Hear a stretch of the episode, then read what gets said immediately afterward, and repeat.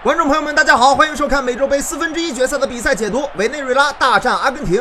在我们的印象中，委内瑞拉只是一支小小的鱼腩球队。然而，本届比赛他们小组赛一胜两平，小组第二出现，真是士别三日当刮目相看。同样，在我们的印象中，阿根廷可是传统豪强，但是近几年的表现大有赶超中国队的趋势，小组赛打的那可是崎岖坎坷。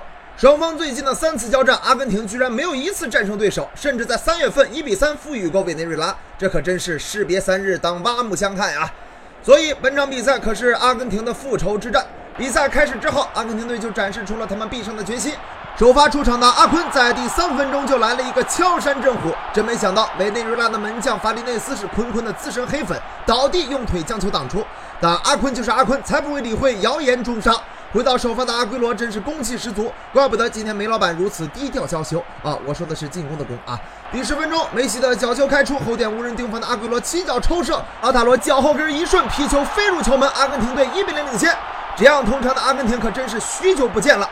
今天的老塔罗可以说是阿根廷队进攻的开塞露。到了下半场比赛，老塔罗借着药劲儿依然强劲，帕雷德斯一脚直塞，老塔罗一个加速突入到禁区，起脚爆射，击中立柱弹出，吓得门将拉稀打喷嚏，不知道赌哪头好了。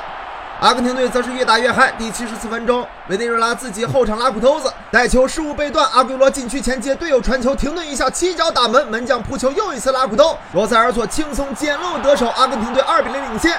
这也让梅西禁不住喜笑颜开，毕竟在国家队躺赢，梅老板是没经历过几次啊。平时又当爹又当妈，今天终于能进养老院，两个进球都与阿圭罗有关，看来坤坤还是真爱。